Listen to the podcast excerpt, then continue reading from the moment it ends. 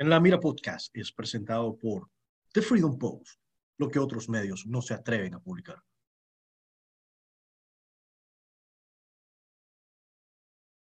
www.carmelopeti.com. Todo lo que necesites en saber en trámites migratorios dentro de los Estados Unidos lo vas a poder encontrar en un solo lugar, aquí, www.carmelopeti.com. Trámites de asilo, TPS, solicitudes de residencia, peticiones familiares, eso y más. Ya sabes, en un solo lugar, www.carmelopeti.com.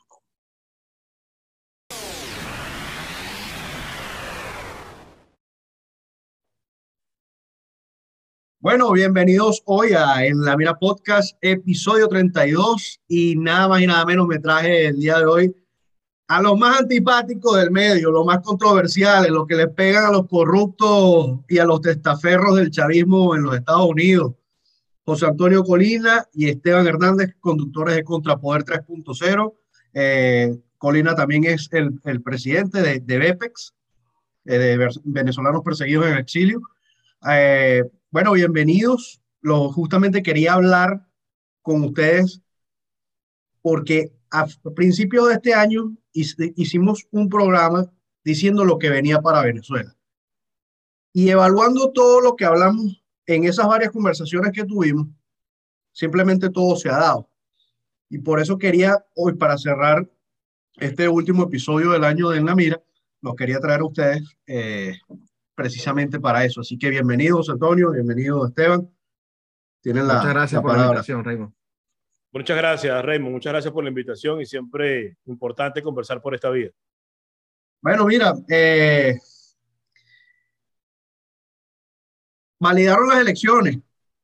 Y yo recuerdo muy bien en ese episodio que justamente José Antonio lo dijo, uh, van a venir elecciones y van a participar, pero la participación fue a media, fue como que sí, pero no. Ahora me retracto, pero cuando venga un, participante de ellos, como lo es Superlano en Marina, entonces sí hay que respaldarlo. ¿Qué opinas tú de esto? Porque hace dos días atrás, Guaidó habló que la próxima elección en Venezuela es para sacar a Maduro. Evidentemente vienen a vender ya el revocatorio o, o qué viene para el 2022. Bueno, ellos van a buscar la cualquier manera de validar cualquier proceso electoral en Venezuela, eso está claro. Y eso no tiene que sorprendernos. Lo que preocupa en este caso es que mientras todo lo que se ha dicho ha ocurrido, uh, se ha dicho que iban a un proceso electoral, ocurrió, uh, se había dicho que iban a participar, ocurrió, se había dicho que la gente iba a rechazar ese proceso, ocurrió. Lo, lo novedoso aquí o lo problemático aquí es que mientras esto pasa, no ha habido la capacidad de generar un liderazgo que pueda capitalizar ese descontento que se encuentra en este momento. Entonces, somos muy buenos para hacer análisis, somos muy buenos para predecir el futuro, somos muy buenos para predecir qué va a pasar, pero somos muy malos para capitalizar eso y eso es lo que realmente preocupa porque hasta ahora tenemos 20 años diagnosticando y prediciendo qué va a ocurrir, pero no hemos tenido la capacidad de capitalizar el descontento de la gente, de organizarla para poder salir de la tiranía. Y creo que hacemos mucho más énfasis en decir, bueno, yo tenía la razón o yo lo dije, que realmente decir, bueno, mira, esto es lo que hay que hacer y lamentablemente no se ha hecho. Así que, ¿qué va a pasar? Bueno, yo lo único que saben es negociar, lo único que saben es eh, ir a procesos electorales amañados, porque es lo único que saben hacer. Los procesos electorales son beneficiosos para todos. Para Maduro es, es bueno porque le permite legitimarse y mantenerse en el poder. Para la oposición es bueno porque le permite engordar sus billeteras o sus cuentas bancarias y le permite ser la oposición oficialista. Así que ellos tienen una relación ganar-ganar. Para quien es muy malo, es para el pueblo venezolano que sigue sumergido en la pobreza, en la miseria, eh, desesperanzado, sin nada. Así que ellos continúan por el camino electoral y eso ya lo sabemos, por el camino de la negociación. Y va a seguir pasando, nada va a cambiar. Lo malo es que no hemos tenido la capacidad de presentar una alternativa diferente. Y las que han salido son tan pobres que apenas salen, pues lamentablemente se diluyen en el tiempo. Esteban, ¿tienes algo que agregarle a Colina? Bueno, no, yo, yo, primero quiero eh, empezar justamente por el tema de las predicciones, ¿no? Eh, no es sorprendente que las predicciones o que los resultados que uno haya dicho que, que vayan a pasar sucedan, porque evidentemente ya son más de 20 años en lo mismo, el comportamiento ha sido el mismo, no hay necesidad de cambiar la estrategia cuando les ha venido funcionando de una manera, digamos, tan eficiente. El mantener este sistema de, de cohabitación, ¿no? Entre la supuesta oposición y, y el régimen de, en este caso Nicolás Maduro, en el pasado Hugo Chávez, eh, bueno, les permite a ellos estar tranquilos, estar tranquilos porque se necesitan unos a los otros y cuando trata de surgir algo, ellos se encargan de apartarlo a un lado, bueno, entiéndase por apartarlo cualquier eh, vía que ellos consideren necesaria, ¿no? Ahora con el tema que estaba mencionando Colina, que es lo lamentable, ¿no? Es justamente esa falta de liderazgo, porque hay buenas ideas, yo sí pienso que hay buenas ideas, pienso que quizás hay gente con buenas intenciones, pienso que hay organizaciones que quizás pudieran estar eh, presentando alguna alternativa, pero por alguna razón, y tú me podrás decir, bueno, es por el descontento que ha habido, es por las decepciones que ha habido por todos estos años, no logran calar con la ciudadanía. Es decir, si bien el 80% de la ciudadanía ahorita fácilmente rechaza al régimen y a la, y a la oposición oficialista, ¿no? Ese 80% no se está yendo con nadie ese 80% está allí como una mayoría desorganizada. Una mayoría silenciosa. Una... Sí, pero es que, ok, exacto, una mayoría silenciosa, pero que no se expresa ni siquiera de otras maneras. Porque tú cuando hablas de mayoría silenciosa en países democráticos, no, bueno, es, gente que se expresa en las urnas, ¿no? Es gente que de una u otra manera, bueno, no, no, iban a manifestaciones, no mostraban su apoyo a X candidato, pero eh, en las urnas iban y votaban por el candidato que daban como perdedor. En el caso de Venezuela, la mayoría se expresa, no votando, eso está bien, pero no es que está siguiendo a otro grupo o a otro liderazgo, está tratando de que surja algo nuevo. Sencillamente cada quien anda por su lado, ¿no? Y bueno, vemos esto. Imagínate tú qué patético que una estructura que lo que tiene es un 20% de apoyo nos siga sometiendo como lo está haciendo Reino. Ahora. No, y ahí quiero profundizar en algo más importante, no, no nada más el liderazgo, sino también la sociedad venezolana.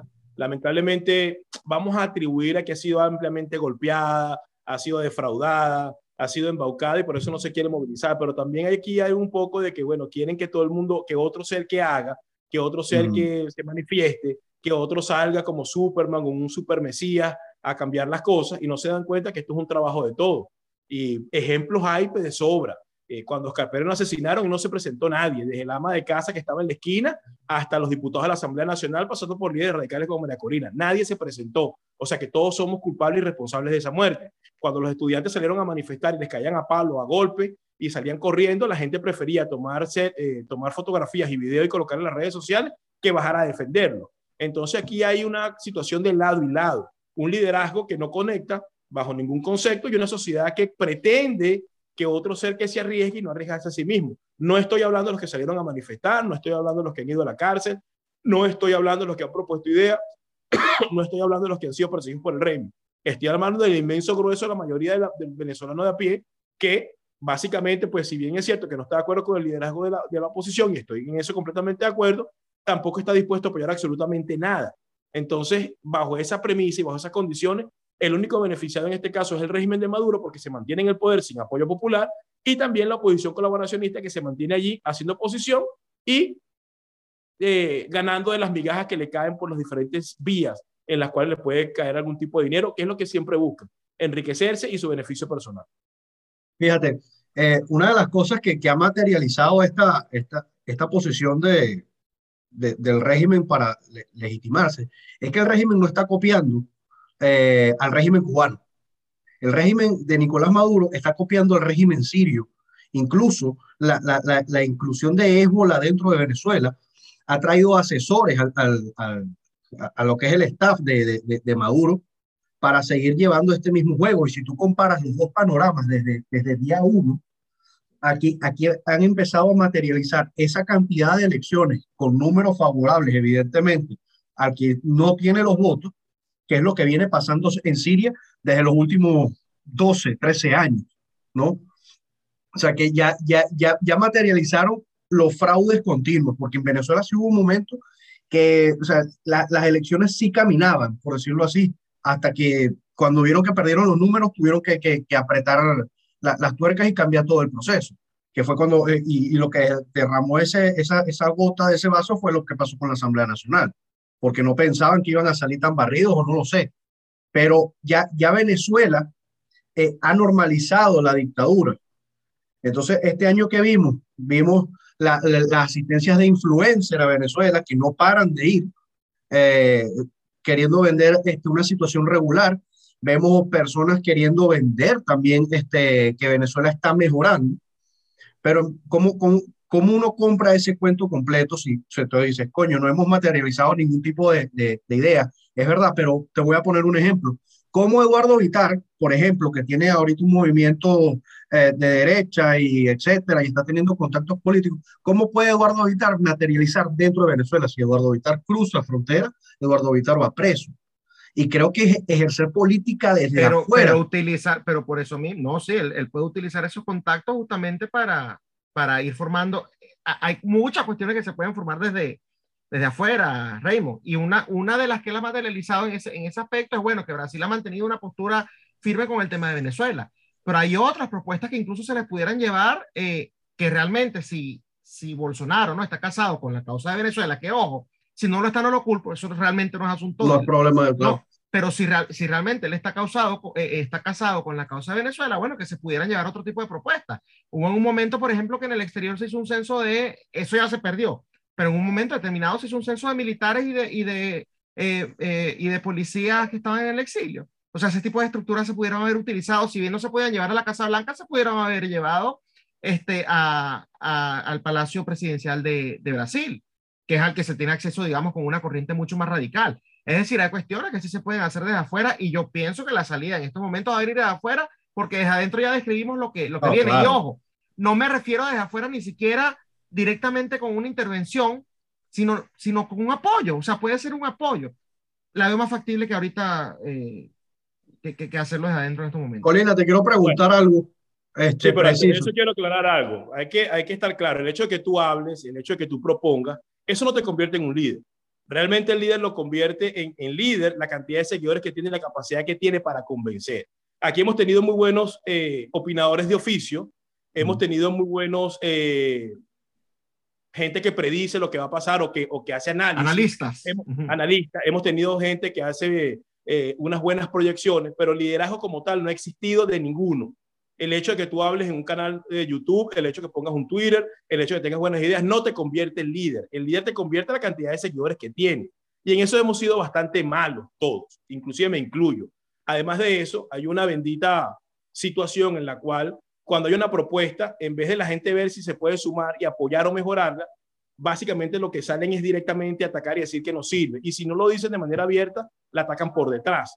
Entonces yo creo que el individualismo y el egocentrismo de los venezolanos es lo que ha permitido que tengamos al régimen que tenemos y que tengamos a la oposición que tenemos en este momento. Porque todo el mundo cree tener la verdad en la mano, todo el mundo cree tener la solución, pero al final del día nadie tiene realmente una, algo efectivo que mostrar. De hecho, todo el mundo cree que el manejo de los medios de comunicación y montar un medio de comunicación es la llave de entrada para hacer política. Y están completamente equivocados porque al final del día eso no le está llegando al ciudadano común. No hay capacidad de movilizar. Ni en un momento determinado lo tuvieron en el pasado, ni la tienen ahora. Entonces eh, hay que revisar muy bien eso de, de lo que hablamos de, de quiénes son los supuestos líderes, porque hasta ahora han habido excedentes operadores políticos, pero líder cero. Esa es la realidad. Ahora, entre estos operadores políticos o líderes, como lo quieras definir, eh, ¿cuál es tu opinión sobre la propuesta de María Corina Machado? Mira, en un, en un, principio me pareció buena porque era bueno elegir a las personas. Pues si estamos hablando de democracia, estamos hablando de que lo que ha faltado en el país es la ausencia de democracia, que es mejor que eh, consultar a la gente para elegirla, para elegir a los líderes de la oposición. Me parecía bien. Ahora, cuando ya me dice que van a incluir a Henry Ramos, a Capriles, a Leopoldo, bueno, eso no tiene ningún tipo de sentido porque estamos haciendo. No estamos haciendo absolutamente nada. Aparte de eso, yo creo que ya basta de, de consignas, ya basta de eslogans, ya basta de, de hablar por hablar. Lo que hay que hacer es hacer, hacer propuestas que sean realizables en el tiempo y que tú digas, bueno, yo tengo esta propuesta y esta es la forma como la vamos a hacer. De nada sirve tirar una propuesta, sacar ahí para que dure dos o tres días en las redes en tendencia y después callado todo el mundo la boca. O ¿qué, qué, ¿qué, sentido tiene eso? Eso no tiene ningún sentido. Y aquí lo que ha ocurrido es que realmente no ha existido nadie, a excepción de Oscar Pérez, que haya intentado hacer algo donde realmente coloquen las bolas de fuego en el asador. O sea, la gente quiere salir del Maduro, quiere tener el protagonismo, pero no quiere correr las consecuencias de ese accionar. Ninguno, esa es la realidad, ninguno. Llámese ninguno, ni de los que están adentro ni de los que están afuera. Entonces, ante ese escenario, la gente se da cuenta, sobre todo con lo que ocurrió con los estudiantes, con lo que ocurrió con Oscar Pérez, y dice, bueno, pero yo me voy a poner carne cañón para que otro venga a, a tomar el control de un, de un o el mismo, o el mismo caguaripano que es, que es ejemplo en vida. Bueno, sí, pero Caguaripano ya es una acción un poco más militar que otra cosa. Mientras que lo de Oscar Pérez sí requirió apoyo de la sociedad y en el caso de los estudiantes también requirió apoyo de la sociedad. Entonces, lamentablemente, pues ante esa premisa y ante esa eventualidad, que la gente no quiera apoyar, que la gente se quiera hacer, eh, buscar eh, cómo resolver sus problemas, no hay que culparlos, porque al final del día creo que todos hemos traicionado un poco al venezolano de a pie. Y para poder corregir eso es mucho lo que hay que hacer. Y creo que hasta el momento, salvo eh, las opiniones, salvo los análisis, salvo llegarle a, mucha gente, que obviamente tú lo haces, yo también lo hago a través de Contrapueblo, hace Esteban, más allá de eso no se ha hecho más nada. Entonces, mientras eso siga así, eh, no es mucho lo que podemos cambiar. Esteban, eh, tu opinión con respecto a sigue Guaidó como líder del interinato ante la jugada de Julio Borges. Ya va. Otra vez la definición de líder, Raymond, que estaba dando Colina.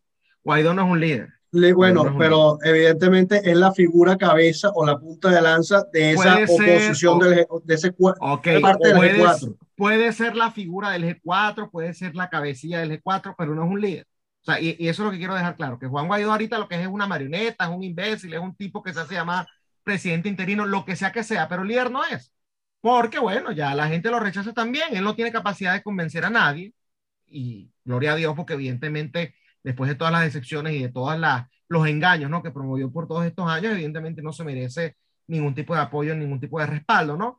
Eh, nosotros lo comentamos eh, en uno de nuestros programas de la semana pasada, eh, creo que fue Colina, de hecho, quien lo dijo, que ese interinato nada más existe en la cabeza de Juan Guaidó y en la cabeza de Joe Biden, que es el que le sigue ahorita diciendo, bueno, apoyamos a Juan Guaidó, apoyamos a Juan Guaidó, del resto no calan los venezolanos, el resto de la comunidad internacional no ha dicho más nada de Venezuela, no los culpo tampoco. Al, al, final es hasta mejor para ellos quedarse callados, porque se dieron cuenta que, obviamente, si apoyar a Maduro está mal, pero apoyar a este tipo lo que hace es más bien dejarlos también mal parados. De una u otra manera, ellos siguen teniendo relaciones con la tiranía de Nicolás Maduro. Entonces, preguntar que si Juan Guaidó sigue, que si sigue Julio Borges, es irrelevante. Claro, es irrelevante porque a efectos reales, esto no va a generar nada para Venezuela. Nada que venga de estas cabecillas que uno conoce, nada que venga de estos partidos políticos, sea Primero Justicia o una Popular Acción Democrática, quien sea, va a generar ningún cambio en Venezuela. Entonces, me da igual. No, pero es que eso yo estoy de acuerdo. Yo estoy de acuerdo con lo que tú estás diciendo, pero yo no sé si soy yo la única persona. De hecho, lo estaba hablando con Laura de Rosa hace unos días atrás y, y, y nos percatamos en algo, en un lobby exagerado a Carlos Paparoni, ¿no? Y Carlos Paparoni, evidentemente, es de Primero Justicia. Y, pero y Primero Justicia tiene una propuesta antes. Pero es que, es lo que, te el, quiero el problema es, imagínate, imagínate que tú, que eres un tipo inteligente, que tienes un medio de comunicación, le, le, estás dando importancia a semejante estupidez. Aquí la política de la fotografía, la política del lobby de que el que, esté, el que tenga al lado a los americanos, el que tiene la fuerza, eso se acabó. Aquí la política de estar con congresistas, aquí la política de estar tomándose fotografías con líderes internacionales, porque eso te va a dar liderazgo en Venezuela. Eso se acabó. No hay un elemento que hayan intentado reflotar más en todo esto que a Juan Guaidó, que esta administración cada rato, y la pasada fue quien lo formó, están diciendo que Juan Guaidó, reconocido, y lo vuelven a reconocer, y lo vuelven a reconocer. Lo reconocen toda la semana. ¿Para qué? Lo reconocen para que en Venezuela la gente le dé el apoyo, y no se ha logrado. Y por eso es que perdemos el tiempo. Aquí la fotografía con, al lado del senador que te da popularidad, eso se acabó. La fotografía al lado de Donald Trump se acabó. La fotografía al lado del Departamento de Estado se acabó. Eso no va a hacer que la gente en Venezuela salga a las calles. Eso no va a hacer que pero va a hacer que esta gente se mantenga en, en, en bueno, esa posición entonces, de poder. Entonces, ahí está el problema, que tú en vez de estar más preocupado, ¿no? Por ver cómo se hace para movilizar a la gente, para demostrar que no tienen liderazgo, está preocupado porque Juan Guaidó lo reconoce. Lo van a seguir reconociendo y es normal que lo reconozcan, porque ¿a quién van a reconocer? A Maduro. Entonces, ahí está el problema. En vez de esforzarnos un poco y decir, bueno, ¿cómo hacemos? La única manera de tú mostrar que no tiene liderazgo es tú mostrando que lo tiene o el que lo vaya a tener. Pero ¿cómo se muestra? Movilizando a la gente. ¿Ha sido capaz alguien de impulsar una propuesta en Venezuela? No, no, no han sido capaces ni dentro o, ni fuera. O, movil, o, movilizando a la gente o haciendo claro. algo como lo que quería hacer María Corina sin la participación de esta gente. Es decir, algo que de una u otra manera, cuando tú lo lleves a la comunidad internacional, digas, por ejemplo, a Esteban Hernández lo apoyan 8 millones de personas. Esta es mi prueba. Porque eso es lo que siempre ha hecho Julio Borges y lo que siempre ha hecho esta gente. Ay, por la Asamblea Nacional votaron tantos millones, entonces yo represento esos millones, ¿ves? Fíjate, Cosa fíjate que, que toda la semana no tenemos. el Departamento de Estado, un senador, la administración de Biden, el otro, fulano, perencejo, el de aquí, el de allá, el de más allá, y ratificamos al gobierno interino y decimos que el gobierno interino lo invitan a la cumbre de las Américas. ¿Y? ¿Y qué ha pasado? ¿La gente cambió de opinión? No. Los mismos borreos que tiene los seguirá teniendo. Al contrario, el gobierno interino se ha venido desmembrando, se ha venido diluyendo y se quedó allí. Se quedó allí con apoyo. Ah, queremos que mostrar lo contrario. Bueno, tenemos que mostrar que tenemos capacidad de movilizar y que tenemos capacidad de que la gente nos, nos escuche. Así como digo que ellos son unos inectos y que no tienen apoyo, también digo que nosotros hemos tenido capacidad para capitalizar eso. Y en eso es lo que hay que trabajar, en eso. Aquí la, aquí la política de la fotografía se acabó. El hecho de que Juan Guaidó salga con Donald Trump o con Joe Biden no quiere decir que la gente lo vaya a apoyar. El hecho de que Eduardo Vitar salga con Bolsonaro y sea su amigo no quiere decir que la gente lo vaya a apoyar. El hecho de que Julio Borges se, se siente al lado de Iván Duque en Colombia no lo convierte en líder de nada a un líder lo hace son sus seguidores. ¿Y quién tiene seguidores realmente ahorita? Te pregunto yo a ti, ¿quién los tiene? Ninguno. Entonces, en eso hay que preocuparse. Hacia allá es que hay que enfocarse. Es un, un, poco lo que yo discutía con Esteban con la bendita derecha. La derecha académica, esa eh, que plantea y analiza y estudia. ¿De qué sirve eso si la gente no lo sigue? Ah, bueno, pero es que yo proyecté y hice tal cosa. Bueno, te está muy bien porque lo leíste tú y 10 y diez tipos como tú. ¿Y el, y, el, ¿Y el común denominador dónde está? Hay que preocuparse por, por construir líderes de verdad y por tener seguidores reales, no por acostumbrarse a decir, bueno, es que este no sirve y yo lo dije. Eso cambió la situación. Eso le quita la prisión a Caguaripano.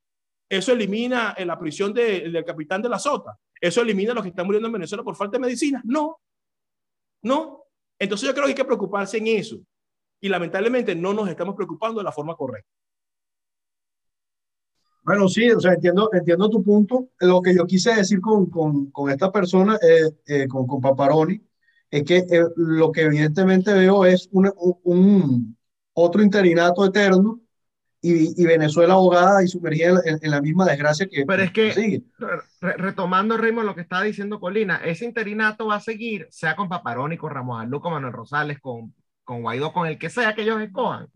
No, siempre y cuando del otro lado no haya nada tú incluso, y ojo, no podemos quejar mucho, pero es que uno no puede ni siquiera culpar a la comunidad internacional, que evidentemente sigue metiendo la pata porque ya lo que deberían hacer es quedarse callados, ¿no? En vez de seguir apoyando. No estoy diciendo que reconozca a Maduro, sencillamente quédate callado, no digas nada porque lo que hace es meter la pata, pero este, uno no, no, no, los puede culpar por seguir apoyando a lo único que ven. Si al caso vamos, ¿no? Raymond le va a hablar, o Esteban o Colina le va a hablar a Joe Biden o a, o a Iván Duque o a quien sea, ¿no? ¿En nombre de quién lo hacemos, Raymond? Yo lo hago en nombre de Esteban Hernández, Colina lo hace en nombre de José Colina y de Bepex, tú lo haces en nombre de Raymond Azar.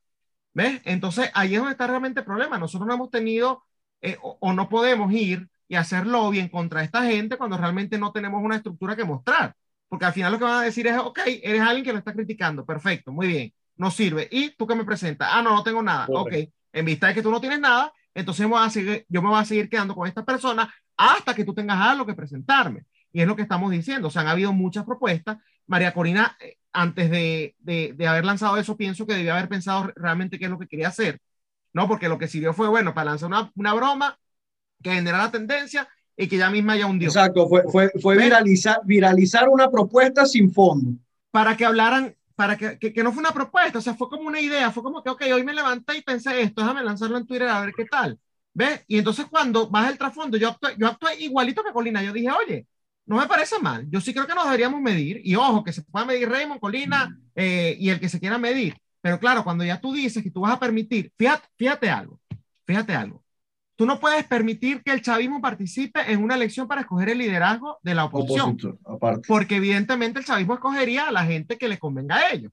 No, es como hacer una especie de primaria cerrada. Bueno, si tú en tu discurso te la pasas diciendo que esta oposición es colaboracionista, es decir, que forma parte del régimen, solo que se disfraza de oposición, ¿cómo Carrizo tú vas a permitir que esa gente que es chavista, solo que disfraza de oposición, participe en una, en una elección? Tú les estás dando a ellos, así nadie vote por ellos, tú los estás reconociendo a ellos como opositores, así de simple, y por lo tanto, con todo y que ellos no ganen, ellos pueden ir a hablar con quien quieran hablar en nombre de la oposición y de la gente que sea que participe en ese proceso. Por ejemplo, si votan 10 millones de personas en un proceso impulsado por María Corina Machado, en el que participó Henry Ramos Alú, que quedó de último, no importa.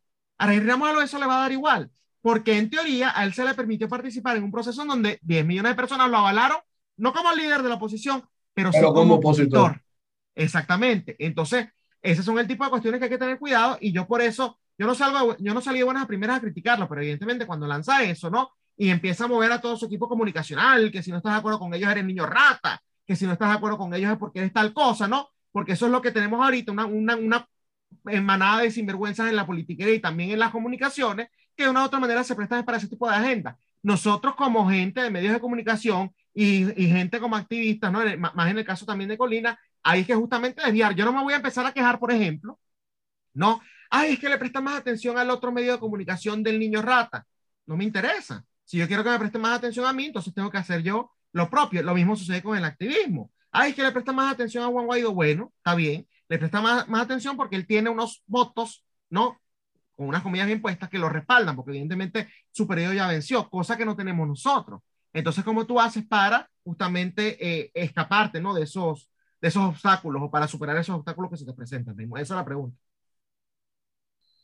Sí, está, está, difícil, está difícil porque es lo que te digo, o sea, una propuesta sin fondo, una propuesta que, que, que, no tiene todas las respuestas de cómo van a validar, no solo eso. Raymond, el problema es que ella hace una propuesta sin fondo, pero los demás no hacen nada tampoco. No, es claro, eso es, es, es verdad. El, el, problema aquí radica en que nadie realmente ha propuesto nada ni quiere hacer absolutamente nada. Y los que lo han hecho, lo han hecho de una manera tan chabacana, tan toque y tan burda, que se les nota luego lo que quieren es, es agarrar eh, la, el, la, franquicia, el liderazgo de, lo, de, la, de, la, gente. Y eso no puede ser así.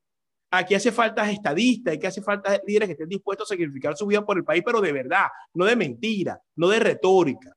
Porque el problema es que somos demasiado mentirosos, esa es la realidad. Somos demasiado falsos. Aquí no ha salido gente que quiera realmente decir las cosas de la forma correcta e impulsarlas de la forma correcta. Y nos quedamos siempre en la superficie. Esto no sirve, aquello no sirve, pero ¿qué propones tú? No, no propongo nada. Bueno, creo, creo, creo que también, creo, creo que también influye, influye la cartera, ¿no? Influye el patrocinador. Esos son, son creo que son Pero factores. Que, ok, entonces, ok, perfecto. Ya nos dimos cuenta que influye el patrocinador. Un líder, es que el problema es que yo creo que la gente no sabe lo que significa la palabra liderazgo. Creo que no lo sabe. No, pero es que en Venezuela hace cuánto no se ve. Me, parece que no lo sabe porque al final del día el líder, el líder, que quiera liderar, así como hace una evaluación del problema, hace una evaluación de la situación, tiene una visión hacia dónde quiere avanzar, también tiene que buscar los mecanismos para que eso, para que esas eh, variables que necesita o esos factores que necesita se den. Entonces, bueno, si tú eres un líder o pretendes serlo, pero no tienes dinero y no sabes dónde lo vas a sacar, ya no puedes ser líder. Sencillo, porque tú tienes que prever esa situación. Si no la puedes prever, entonces no eres líder. Es fácil. Eres un activista, eres un operador, eres un comunicador, pero no eres líder. A mí cuando yo escucho a la gente decir, no, es que hace falta plata, bueno, porque no, la, no has tenido la capacidad para conseguirla. Si no la puedes conseguir es que definitivamente pues no tienes las herramientas para tener liderazgo. A algunos se le hace fácil, como Simón Bolívar en su, en su momento, porque él tenía su propio dinero. Y cuando se quedó sin plata, tenía una causa que había avanzado y tenía unos amigos que le podían dar dinero para continuar con la gente emancipadora. ¿Dónde están los de este lado que pueden hacer eso? No ha habido. Bueno, y los que han hay... conseguido el dinero se lo han robado. Bueno, con lo cual que... muestra que no son líderes tampoco. El, el descendiente de Bolívar ¿Qué pasó con monómeros y con, con la ayuda humanitaria? Vamos a ponerle un poco. Ya yo, olvido, ya yo, me olvido de eso, porque a mí ya, ya, para, ya para mí esos señores no existen, forman parte No, no, pero de, de la corrupción hay que olvidarse, Colina. Parte, de... No, me olvido de ellos. Ah, por eso, de ellos. Porque para yo, poder castig para yo poder castigarlos tengo que tener poder. Correcto. Si no tengo poder, Correcto. me quedo hablando estupideces en una red social y ya. Entonces, para Correcto. yo castigarlos tengo que tener poder. Y para tener poder hay que evaluar todas las variables y eso no está ocurriendo. La realidad es que eso no está ocurriendo. Y quien me diga lo contrario, bueno, estará viendo algo que yo no estoy viendo. Me gustaría saber quién me podría decir lo contrario. Una pregunta que le voy a lanzar acá con el tema este de, personajes como Alex Saab, que hoy está eh, tras las rejas, ¿no? Este, me pregunto qué estará haciendo ahorita en este momento. Eh, Colina, yo he visto que por lo menos ustedes en su programa eh, se enfocan mucho en, este tipo de testaferros, de, de, corruptos, que sobre todo los que vienen aquí a los Estados Unidos, ¿no? Uh, este año tú has visto un, un, desarrollo significativo en las denuncias que has hecho, han tomado eh, cartas en el asunto, eh, esas personas que has señalado que, con pruebas han salido corriendo, siguen aquí, eh, están a la espera, o sea, ¿ha visto algún cambio positivo en base a esas denuncias? Bueno, mira, yo he visto un cambio positivo de, no este año, siempre lo he visto. Ok. Siempre lo he visto. Lo que pasa es que yo no tengo una mentalidad cortoplacista como la de la mayoría que quiere que si una, hago una denuncia ahorita, ya a los tres meses el tipo esté preso. No, aquí el sistema funciona de manera diferente. Y aquí el trabajo es realmente colocar a los elementos dentro del sistema. Ese es el trabajo. Y eso es lo que no hemos querido entender. Aquí lo importante es colocar al delincuente dentro del sistema para que esté en el radar y eventualmente en algún momento, dadas las condiciones como se maneja la justicia en este país, lo va a alcanzar. Yo he visto gente que, aquí hay más de 20 personas presas por corrupción o por lavado de dinero y, y judicializado y señalado debe haber otro tanto. Y tipos que están colaborando con la justicia norteamericana, bueno, sobrepasan los 100. Pues cuando agarran algún chisporrito de esto que no está metido en la lista alta, la agarran y cuando comienza a soltar todo, bueno, vente para acá, no te vamos a meter preso, pero nos da toda la información. Yo he visto que eso ha ocurrido y eso ha funcionado. Ahora, ¿cuál es el trabajo? Colocar a la gente en el sistema. Lo que pasa es que el morbo y la, el cortoplacismo de, de nosotros nos lleva a pensar, bueno, es que no les hace nada, fíjate, esa gente. Yo, yo he hecho tipos que los he denunciado y a los cuatro o cinco años que los han encarcelado o los han judicializado. Así funciona el sistema en los Estados Unidos. Entonces yo sí he visto y es un trabajo que voy a continuar haciendo porque es lo que puedo hacer ahora, en este momento.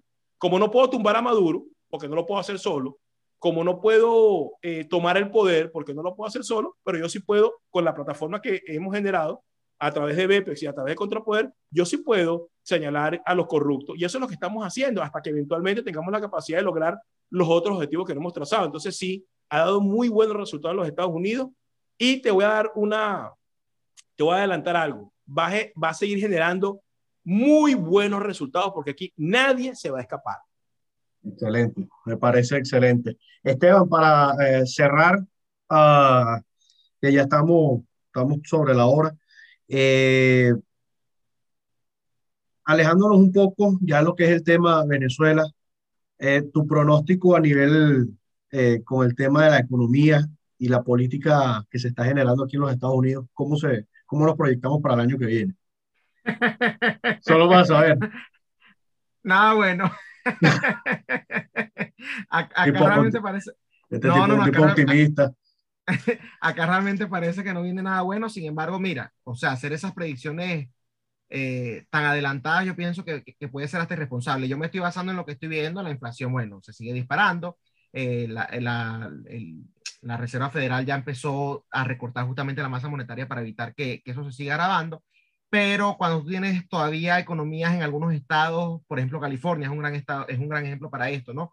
Que no quieren de una u otra manera terminar de abrir toda la economía, ¿no? Cuando tú tienes todavía ese tipo de restricciones que utilizan la pandemia como excusa, que no la utilizan, o sea, allí ya es un debate de que si hace falta ese tipo de políticas o no, pero desde el punto de vista económico, eso es parte de lo que está generando justamente la escasez, eso también está ayudando a que los precios, eh, a, que los precios sigan aumentando, eh, bueno, junto con todo el gasto público, que evidentemente ya, ya sabemos qué es lo que se viene, ¿no? Más trillones a la deuda, que es una irresponsabilidad, esa cuenta e, eventualmente se va a terminar pagando. Em, pero bueno, yo realmente no, no creo que el año que viene sea, que, que el año que viene sea, digamos, un año de buen, de buen económico. Al final, Estados Unidos, y, y, si lo es, va a terminar también siendo algo ficticio. Estados Unidos tiene hace rato que que no está ahorrando, que está gastando más de lo que gana y eso, como te digo, eso eventualmente lo termina pagando alguien. Esa cuenta la paga alguien. Claro. Entonces, bueno. Entonces, bueno, bueno, amigas y amigos, este ha sido el episodio 32 de La Mira Podcast eh, con José Antonio Colina y Esteban Hernández. Colina, ¿cómo te conseguimos en las redes sociales? Me pueden conseguir a través de arroba José Colina P en Twitter, José A Colina P en TikTok y en Instagram, y también a través de arroba Bepex1 en Twitter y Bepex1 en Instagram, que es la organización Bepex. Pero tú no estás haciendo esos TikTok con la lucecita ni nada, estás haciendo una, una vaina seria. Yo no hago ridiculeces, mi TikTok es completamente informativo, con cosas importantes y con denuncias enchufadas. Lo más que pueden verme ahí es o bateando o disparando. Que son Esteban, ¿cómo te encontramos a ti en las redes sociales? Bueno, en mi caso, sí me dejan las ridiculeces para TikTok, por favor, que bastante que me da risa, ¿no?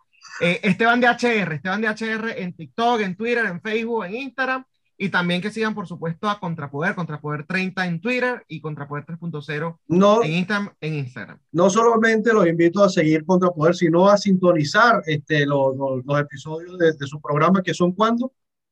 De lunes a jueves por Factores de Poder a las 6 de la tarde y los viernes ya, en nuestro... Ya, ya, van como no sé cuánto, como 200 y pico. Llevamos dos años haciendo Sí, sí, pero está preguntando cuándo, no cuántos. ¿Cuándo? De lunes a jueves. ¿Cuántos? ¿A No, ¿cuándo? ¿Cuándo? Ah, ¿cuándo? Ah, ¿Cuándo? ok. Colina está nervioso. De lunes a jueves en Factores de Poder a las 6 de la tarde y en nuestro canal de YouTube eh, a las 6 de la tarde también hacemos un noticiero donde, bueno, la gente participa. Si no consigues el canal de YouTube, yo no sé, cualquier cosa, usted se suscribe a Telegram contra Poder News. Allí damos toda la información directa, así que bueno, le llegan todas nuestras noticias, nuestro canal de YouTube y todas nuestras redes para que nos sigan, Raymond. Bueno, amigas y amigos, los invito a suscribirse también al canal de la Mira Podcast y a seguirme en arroba azar Venezuela, tanto en Twitter como en Instagram. Yo no soy como Esteban y Colina que tienen tantas redes sociales porque yo de verdad sí no puedo con TikTok, no puedo con nada de eso. Así que los esperamos para la próxima. Muchísimas gracias muchachos por estar acá en este último episodio del año. Espero, Gracias. espero que volvamos a repetirlo pronto. Suerte y éxito. En la Mira Podcast es presentado por Anchor, donde grabar tu podcast ahora es más fácil, rápido y gratuito.